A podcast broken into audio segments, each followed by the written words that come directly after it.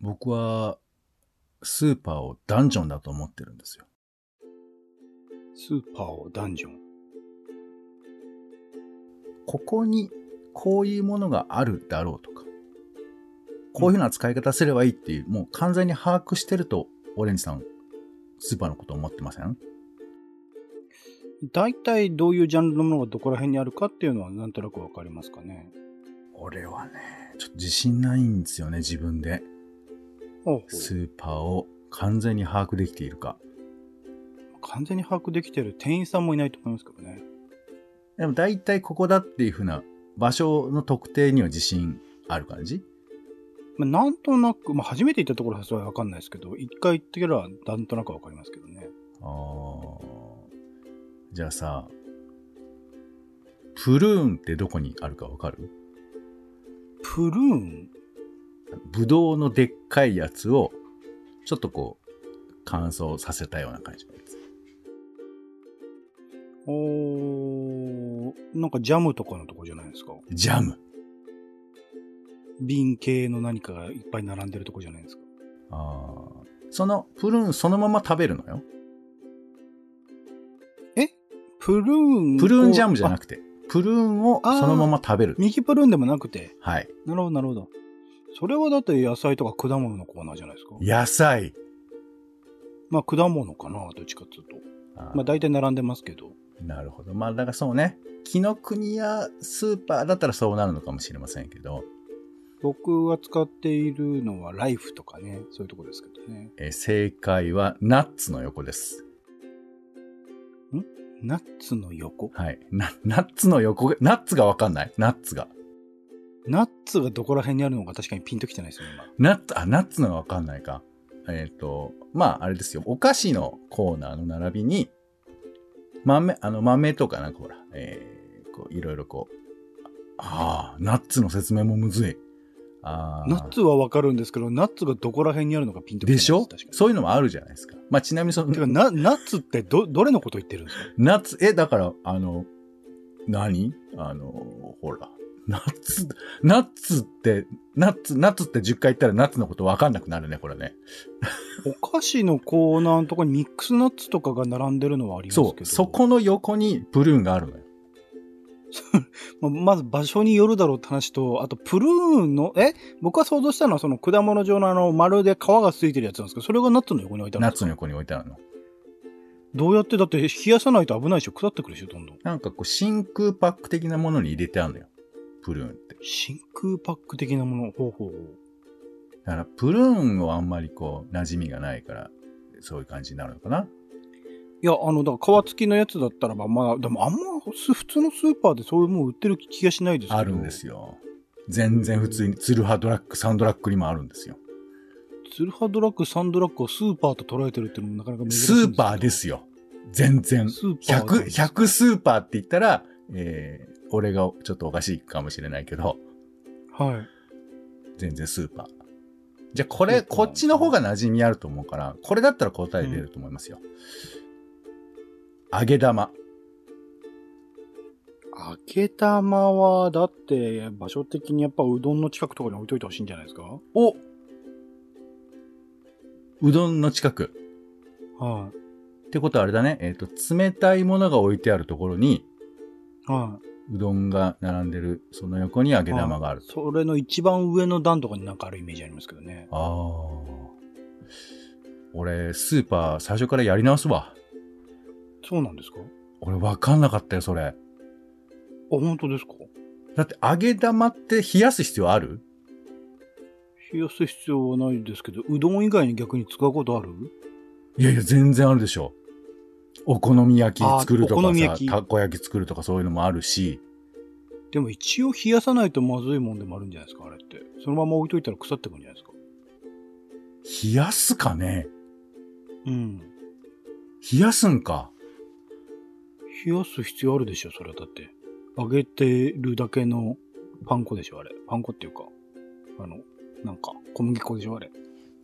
お姉さん、あの、ここでちょっと、俺の心の中の声をお伝えしますけど、、エビとか青のりとかも入ってます、俺が、ね、こういう基本的なこと分かってないっていうのを、え、そんなことあり、当たり前でしょみたいな感じで言うと、俺すごい凹むから、そこをちょっと慰め感ちょっと挟みながら、今心の声ね、慰め感入れながらちょっと答えてもらえわからんいや、そう、だから、揚げ玉どこだか分かんなくてさ、はあはあそうなんだよね。わいや、わかるわかる。うん。わかんないことがわかるよ。わかんないと思うよ。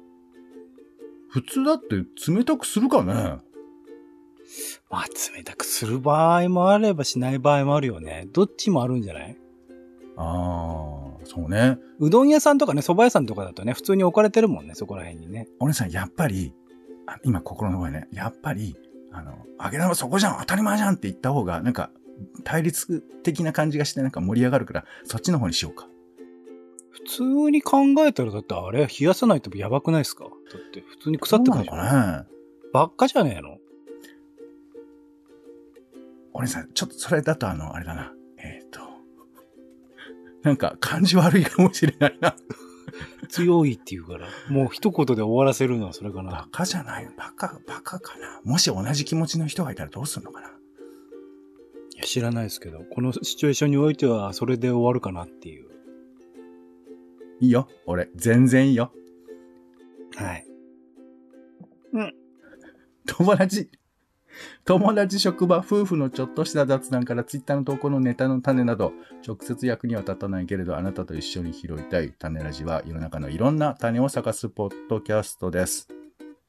ということで、えーお相手は、カルチャー中毒者のオレンジさんと、どうも。はいえースーパーで、な、なんでわかんのかな？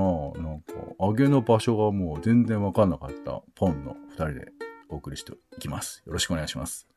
お願いします。お姉さん、そこは優しい言葉言ってくんないと、ん？まあいいですな。んだめんどくせえな、スタートから。めんどくさいとか言うなよ。まあいいかに、俺らが仲がいいからと言ってさ。はい、ということで、週の始まりは、どなたかのおしゃべりの練習場、種枕です。はい、めんどくさいとか言っちゃうと、相手が話してくれなくなっちゃうかもしれませんから、まずそこから礼儀変えていきたいなと、えー私の礼儀を変えていきたいって言ってるな。変えて変えてね。はい、ということでいきましょう。はい、ではまずは先週気になったニュースを拾う、枕なニュースです。はい、俺さんなんか先週気になったニュースありますか？結構やっぱツイッター上ではその沖縄辺野古のね、えっと、座り込みのことについて、まあ、ひろゆきさんですか？という方がなんか現地に行って写真撮って、まあ僕はあれは誹謗中傷ではないかと思っているんですが、それに対する意見がいろいろと交わされているのが結構印象的でしたね。うーん。ツイッターを全く見てない私としては、もう全然その話がよくわからないけど、確かニュースにもなってないのかな、あんまり。う。うんんツイッター上では紛糾してますそけどねれぐらいひろゆきさんの存在は影響力があるってことなんですかね。まあ、フォロワーも多いし、なんか無条件に彼の意見に反応する、ちょっと頭が緩いというか、なんというかっていう人が、まあ、フォロワーに多いので、うん拡散しますよね。なんか、難しいね。最近は、ツイッターで話題っていう話が何か価値があるみたいな顔してやってくるから、見てない人にとってはとか、ね、そういう基準すら生まれてきますけど。まあ、ニュースで扱われたから優れてるってものもないですからね。いろんなところを見る必要があるってことじゃないですか。そうか。でもなんか、なんか火のないところに煙を立たせる力みたいなのが、まあいいや、その話ちょっと後ですると思います。はい、ありがとうございました。では私の方から枕なニュース、まず3つ参りましょう。1つ目です。えっ、と、グッドデザイン賞が発表されまして、いろいろとありますね。PSVR2 がグッドデザイン賞受賞とか。まだ発売もしてないよねえすごいっす。板橋区立中央図書館が2022年度グッドデザイン賞受賞とか。あと、情報共有ツール、ノーションという、これがグッドデザインベスト100にも受賞されたということで。これはまあソフトウェアですよね。いろんなまあグッドデザイン賞があって、まあ形のあるものないものいろいろとあったりして、ね、サービスとかね、地方の取り組みとかいろんなものに最近はグッドデザイン賞というのがついているので、まあ、あの、これを、えー実際に、えー会場で見れるという展示なんかも、行われたりしているみたいなので、そういうの見たいなというふうに思いますけど。注目されこれってあれですよね、うん結構なお金を出して自分たちでノミネートっていうか推薦しないと選ばれないんですよね。あ、そうなんだ。お結構なお金って、どの？結構高かったと思います。うん十万だったと思います。うん、なるほどね。そうなんだ。まあ、あれだね。そうすると、あの、モンドセレクション受賞みたいな感じに近いっていうこと？確かそういう感じじゃなかったかな。あれだよね、あのー唐揚げ日本一みたいなやつもすごいいっぱいあるんだよね、金賞が。唐揚げの金賞、本当に美味しくない店が多い。あ、美味しくない店が多いの？うん。難しいななんか、俺はこう、あの、賞についてはすごく個人的に思い、思いがあるので、なんか、いい賞が育ってほしい、世の中に。なんかそういうこと常々思うんですけど、まあまあでも、あの、あんまり注目されてなくて、あこういうサービスあったんだとかね、なんかそういうことのきっかけになる賞かなと思ったりはしますけどねなん。かそういう中でそうですね、メディア芸術祭がなくなるとか象徴的ではありますね。こういう賞が残って。いや、これが悪いっていう話ではないと思いますけどね。うんはい。メディア芸術祭だっていろんな課題はあったた、あ、あるんだとは思いますいや、だからみんながお金を出してくれると運営できるんだな、みたいなところはあるから。うーん、それもね、いや、なんか、さこ僕らの距離から見ると、お金を出すことイコール悪いことみたいに思っちゃうかもしれないけど、いや、全然悪いことだとも取れてないし、うん？あの、事実ベースでってことですね。いやいやだから別にいいとも悪いとも評価をちょっとしてた感じがしましたけど。いやいやいやいや、いいとも悪いとも言ってない。そういうもんなんだなと思って。うん。から、まあ僕はそういうきっかけになるんじゃないかなというふうに思ったりしますけどね。うん。はい。何かあるんでしょうか。そして続いて、えっ、と、前回のファクトチェックセンターみたいなものができたみたいな話をしてたんですけど、えーこういうニュースがありました。えーニュースゼロ。テレビ番組のニュースゼロですね。日本テレビの報道番組ですけど、この中でファクトチェックをやっていたと。で、テレビの中でこういう取り組みは非常に、えー珍しいんだというふうなことなんですよね。はい。えっ、と、9月29日の放送で安倍元首相の国葬のせいで静岡県の自衛隊派遣要請が遅れたという、えーこれがネットで広まっていたそうなんですけど、これが誤りだというファクトチェック結果を伝えたということなんですね。はい。全然知らないニュースだ。そうなんだう。ん。まあ、そんな説があったんですね。この辺だから難しいよね。その、まあね、どの新聞とか、どのニュース番組とか、どのネットでも、まあ先ほどのひろゆきさんの話じゃないですが、話題になってることすら知らない人にそんなことを伝えてみたいな言い方すらもあるけれど、ただまあ情報が世の中に流布しているという状況を考えると、まあ知られていなかろうが、まあ難しい、どっか線引きはあるのかもしれないけど、まあ何かこういうふうにファクトチェックをしていくというのは必要なことなのかもしれないし、メディア自身がこういうことをメディアに対して、まああと大きなね、メディアがこういうことをやっていくというのは重要なことなのかなとも思ったりもしますけどね。バランス取ってほしい気はしますけどね。これは多分、だから言ってる人は、まあ国葬に反対をしたっていう人は多分出した言説であろうものを、まあ否定的に捉えたというところで、なんかうまくこう、その、まあ日テレ読売系っていうところとか、富士の産経系っていうところの色とかとは、なんか別にこういろいろとバランスを取って、こういうのやってほしいなとは思いますけどね。うーん、そうね。まあ、個人的にはそのファクトチェックだけやる番組とかあってもいいのかなとかね、うんうん思ったりしますよそうっね。まあメディアでもね、やってた、あのバズフィードとか結構いいし、あの積極的にやってるとは思いますけどね。うんはい。そして3つ目です。えーパナソニック値引きせず価格指定した家電製品販売本格導入へということで、一般的な家電っていうのは販売店側、まあビッグカメラとかそういう大手の家電量販店とかが店頭価格を決めるという仕組みなんですって。なので、うんえー家電量販店などで、まあ、値引き競争というのが行われるということなんだけど、パナソニックはメーカー側が販売機に対して価格を指定する取引方法を導入するということだそうなんですね。これ全部じゃなくて、えー何パーセントかから始めていくみたいなことは出てたと思うんですけれど、まあ、これをすることで、なんかこう、製品のサイクルって、多分あの、半年後に新機能がつくとか、そういう、バンバン新しい製品出ることって多いじゃないですか。うん。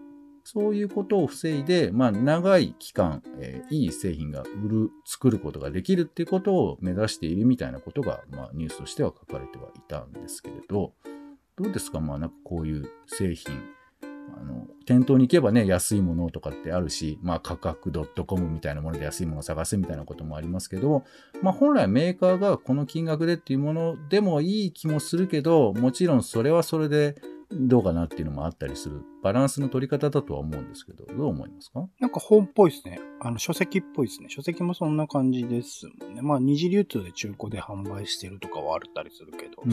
一応一般的なね、流通では価格を統一するっていうやり方をしていて、かつ、その売れ残った在庫をメーカー側が引き取るっていうのは、まあ同じような形ではあるんだが、まあこれでも、よりその海外、中国とか台湾とかそういうところは同様の商品をどんどん値引きするっていうことは多分継続していくことになるから、結果としてパナソニックの、まあものすごくそのジャンルにおけるあの、希少価値なり、まあ、機能的な高さみたいなものが保証されてるものならまだしろ、そうでないものについては価格競争で負けていってしまうのではという危惧はありますけどね。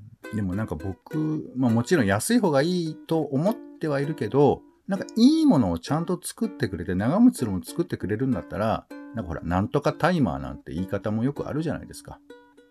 なんとかタイマー。家電が壊れることをあらかじめ、えー時間的に、機能的、機能として加えられてるみたいな話。うん、うん、うん。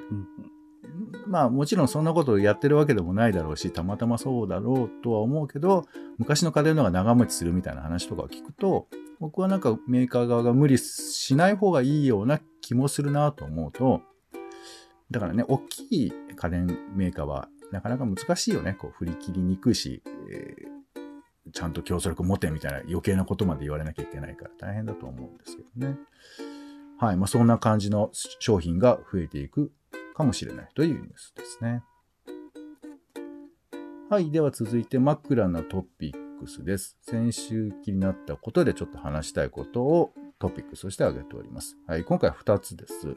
2つ、えー仕方がないけど必要なのかなみたいな話。1つ目です。うんえー嫌な音ということで、えー先週やっぱりびっくりしたのは J アラートが鳴ったということだと思います。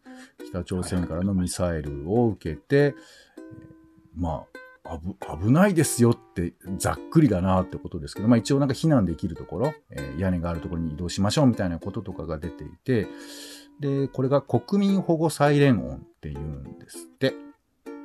で、このあたり、えー J アラートの音がなんであんなに不快なのか分析してみたというですね、まあ、記事が IT メディアで載っていまして、えーまあいろいろとそのやり方があるんですって。ドットレのような超2度の和音を使っているんだけれど、この2音だけだと不快に聞こえるんであるとか、こう綺麗な音じゃなくてちょっと波打ってるみたいなところが気持ち悪くさせる要素なんだ、みたいな話だとか。うんあとあの NHK がさ、緊急地震速報って音鳴るじゃん。ねえねえ、はいはねえねえ、みたいな。ありますありますそうあれも、なんかね、えっ、と、そういうふうにえー考えて作ってるらしくて、これあれなんだよね。ゴジラの楽曲を手掛けた、伊福部明さんの、えー、老いの方がお作りになられてる。で、これ、あ、おいの方なんだ。本人じゃないんだ。へーほそう、ほまあ、そう、本人ではないですね。で、それで、まあ、グッドデザイン賞もこれ取っているそうなんですよ。そう。まあ、他にもね、いろいろとなんかその、最近は不快な音というか、その、お知らせする音ってことだよね。まあ、地震が、津波が来てますとか、そういうふうなことをお知らせしてくれる。聞きたくないけど、まあ、こういう音が促してくれるということで、まあ、いろんな音あるんですけど、まあ、日常でも、あんま聞きたくない音あるのかなということで、嫌な音ありますかという話ですね。はい、そしてもう一つ、えーまあ、嫌な話ということで、えーたまたまね、ニュース、YouTube で見てたんですけど、えーまあと元旧統一教会の、えー信者の2世の方の会見が、えー外国人特派員協会の会見でやっていて、で、まあ、たまたま見たんですけど、いやー、ちょっとなんか、非常に考えさせられるというか、もちろんこうね、いろんな記事とかで聞いてはいるんだけど、本人がそれを語っていることが、まあ、なんか、うーって思っちゃったりしたんですけど、なんていうかな、僕、すごく難しいと思うんですけど、社会の課題とか考えなきゃいけないこととか、まあ、あとはその問題っていうのは、やっぱ残念だけど、やっぱなんか悪いことが起こると、そのことを僕らが知って、じゃあ改善しようかって話になることが多いじゃないですか。そんなことない？いやいや、そうだと思いますよ。うん。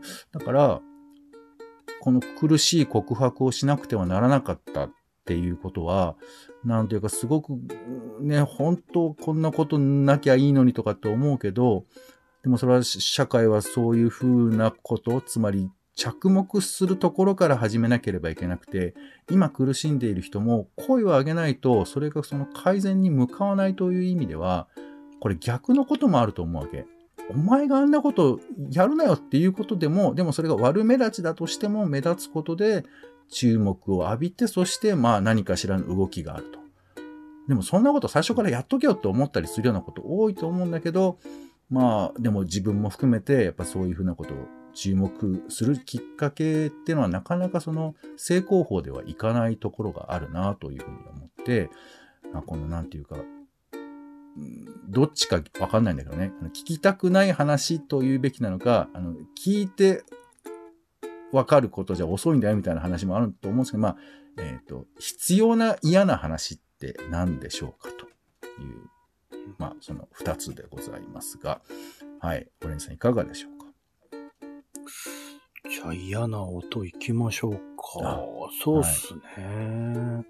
僕はまあつい最近までやっぱ金叩きの音が、あの、嫌でしたね。金叩きっていうのは、えっ、と、コオロギみたいな、えーまあ、秋の鳴く虫ですよね。それがたまたまお家に紛れ込んでしまったっていう話ですそうです、よね。同居人だったんですけどね。はい彼が出す音は、なんですか、そそのものは綺麗なんですけど、うんちょっと繰り返されるとね、あの、頻発されてしまうと、どうも、ちょっと不快な音に感じられてしまうっていうのは、あったりするかな。あとは、まあ、ドキッとするのはやっぱ街中でいきなり鳴らされる救急車の音とかね。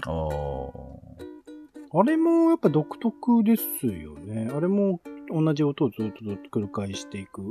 ただまあ、そのサイレン音とか J アラートの音みたいな、一瞬でこう不快に感じるっていう音ではないけど、まあ明らかに目立つような音にはなっている。あれは多分音量だけじゃないですよね。多分音の種類として多分人間が、あの、危機的な何かを感じ取れる音な気はするんで、うんうんああいう音とかは面白いなと。あと、あれだな。あの、イヤホンとかによると、やっぱ自分自身が慣れてないと、僕の今使ってるワイヤレスイヤホンは、はいなんか英語でかっこよく、えー、な、なんだっけ、ターンオンとかターンオフとかなんか、かっこいい、こう、付け方のやつを言ってくれるんですけど。操作の音を、その、まあ、ワイヤレス本、ワイヤレスイヤホンが直接な鳴らしてくれるってことですよね。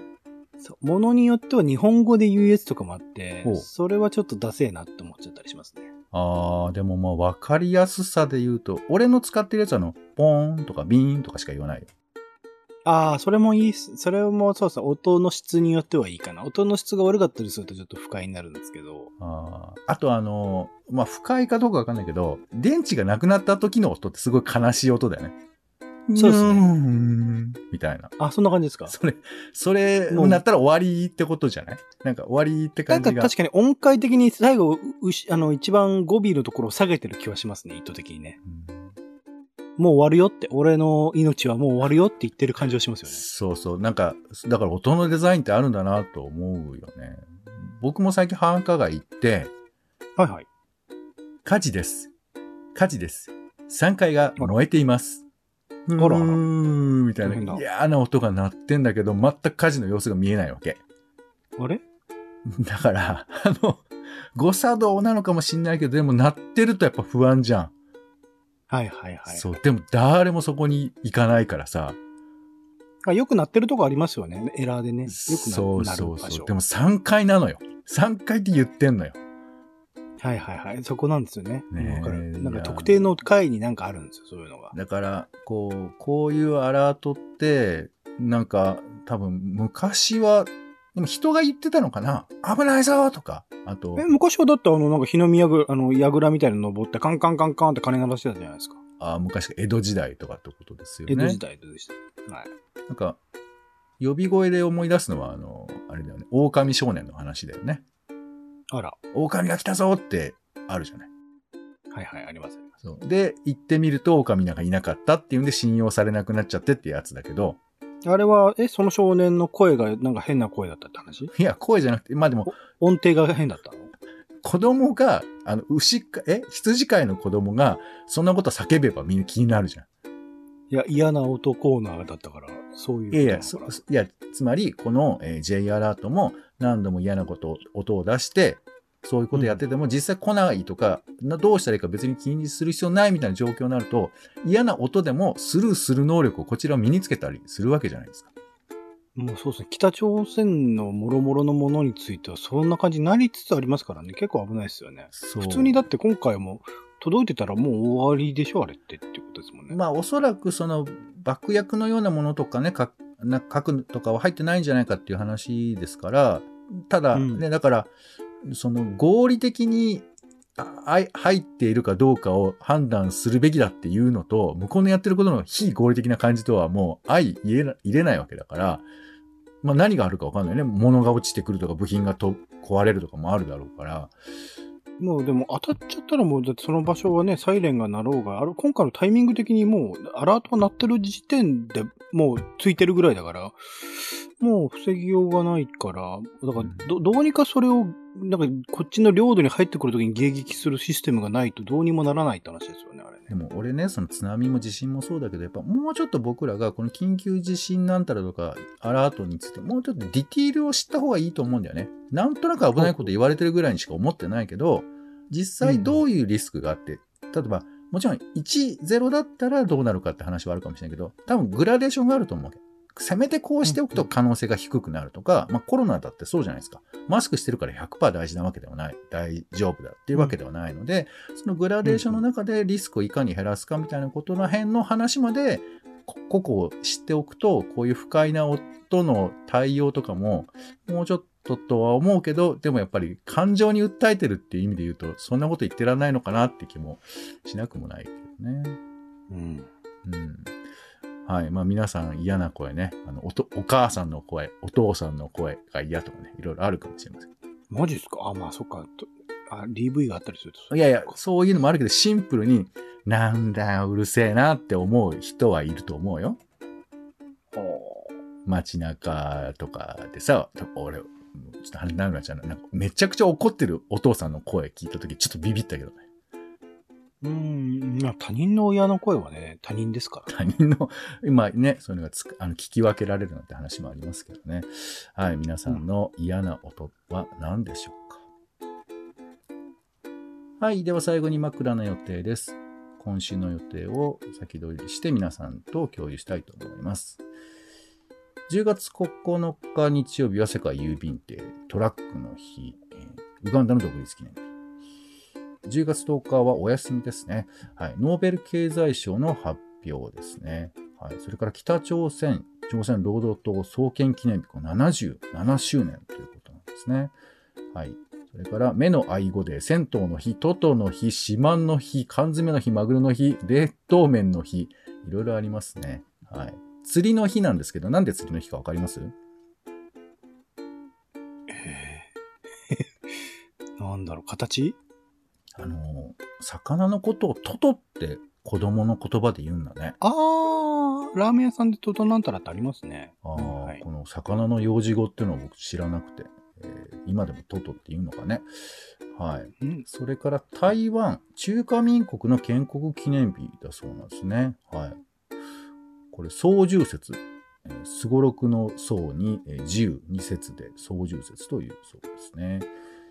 10月11日火曜日は、リンゴの歌の日。それからウインクの日。10月12日水曜日は、コロンブスデー大陸発見記念日。まあ、言い方いろいろね、ありますよね。お前が発見したんじゃねえだろって感じもありますが、まあ、はい。それから豆乳の日。10月13日は、バヌアツ総選挙。それから国際捕鯨委員会 IWC の総会。それから麻酔の日。1804年に初めて全身麻酔で乳がん手術を成功したって書いてあります。ね。すごいね。10月14日金曜日は鉄道の日。はい。最近鉄道150周年って話よく聞きませんかね？NHK とかでよく番組やってますけれどね。はい。ということで、鉄道の日。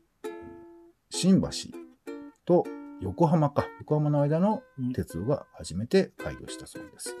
10月15日土曜日は、えー北朝鮮拉致被害者5人の帰国から20年。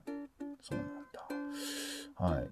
それから、草履の日、助け合いの日、農産漁村女性のための国際デーですね。10月16日日曜日は、サッカー天皇杯全日本選手権大会の決勝か。はい。なんかありますか？なんか地味なチームが勝ち上がってきたんで、あんまり興味ないですね。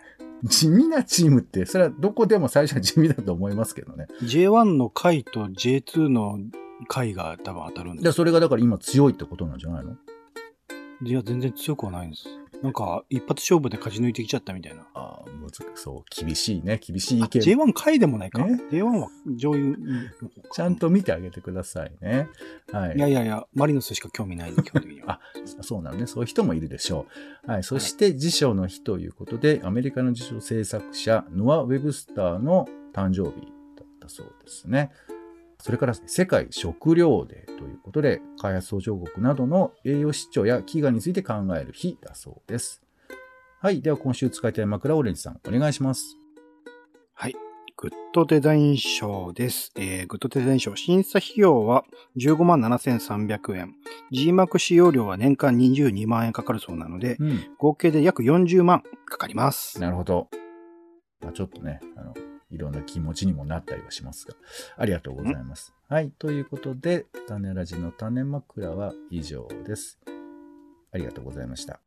うん。お相手は、えー揚げ玉の場所がわからないことでちょっとショックを受けておりますけど、皆さん、それないですかね？うん。ちょっと僕それを探しにまたスーパーに行きたいと思います。本当オレンジでした。種ラジ、また。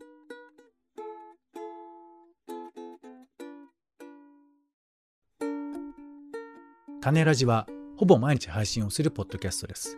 Spotify や Apple Podcast にて登録を。更新情報は Twitter。本編でこぼれた内容は公式サイト種ラジ .com をご覧ください。番組の感想やあなたが気になる種の話は公式サイトのお便りフォームから。お待ちしています。